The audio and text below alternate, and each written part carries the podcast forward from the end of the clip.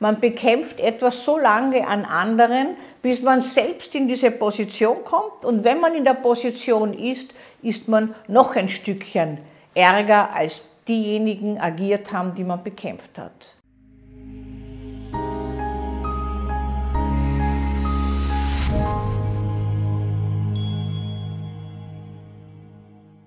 Der Gotteskomplex.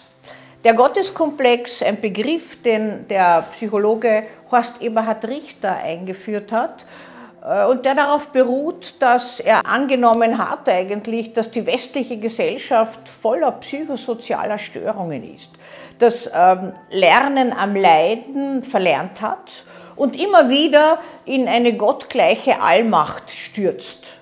Das heißt, es gibt immer Einzelne, die dann eine gottgleiche Allmacht fühlen und ein Volk führen wollen, was es zwar immer gegeben hat, aber äh, er hat das so aufgezeigt, auch im Hinblick auf diesen Begriff des Gottkomplexes. Der Gottkomplex ist ein Begriff aus der Psychoanalyse, dass jemand sich anmaßt, gottgleiche Fähigkeiten zu haben.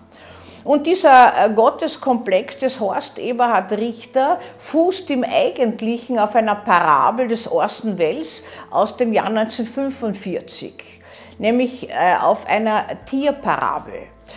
In einer englischen Farm, in der sogenannten Herrenfarm, haben die Tiere beschlossen, sich gegen ihren schlecht behandelnden Versorger, Bauer zu stellen, der betrunken ist, der ihnen zu viel vorschreibt, äh, der sie schlecht versorgt, manchmal vergisst er sogar aufs Füttern. Und die cleveren Schweine haben beschlossen, sie möchten eine neue Ordnung, in der nur mehr Tiere herrschen und die Menschen nichts zu reden haben. Sie haben also eine Ordnung aufgestellt, alles, was vier Beine hat und, oder Flügel hat, äh, ist Freund, alles, was zwei Beine hat, ist Feind, kein Tier darf getötet werden, alle Tiere äh, müssen gleich behandelt werden und haben auch die gleichen Rechte. Und da hat es so also, äh, unglaublich viele äh, Vorschriften gegeben und da wollten sie eine ganz neue Ordnung gründen. Diese Neuordnung hat also auch tatsächlich, äh, hat sich die umsetzen lassen, als der Bauer wieder einmal äh, mit seinen Gehilfen äh, vergessen hat, sie zu füttern und da sind sie dann in, das, äh, in, in, die Kammer eingedrungen, äh, wo es Futter gibt und haben den Bauern und äh, sein Gesinde vertrieben und auch Angriffe von anderen Menschen abgewehrt und plötzlich haben die Tiere die Herrschaft gehabt. Also eigentlich ist der Zustand eingetreten, den sie sich äh, vorgestellt haben. Das ist einige Zeit lang gut gegangen. Die Führungsfiguren waren die cleveren Schweine. Es hat aber dann so angefangen, dass die Schweine zum Beispiel ausschließlich für sich die Milch der Kühe beansprucht haben und äh, gemeint haben, naja, wenn es uns nicht gut geht, dann geht es euch nicht gut. Wir haben die Verantwortung und wir müssen das für euch alles regeln. Und es ist ein gewisses Ungleichgewicht äh, aufgekommen. Und letztlich ist diese Herrschaft der Schweine in eine unglaublich grausame Herrschaft entartet, die noch viel grausamer war als die ursprüngliche des Menschen.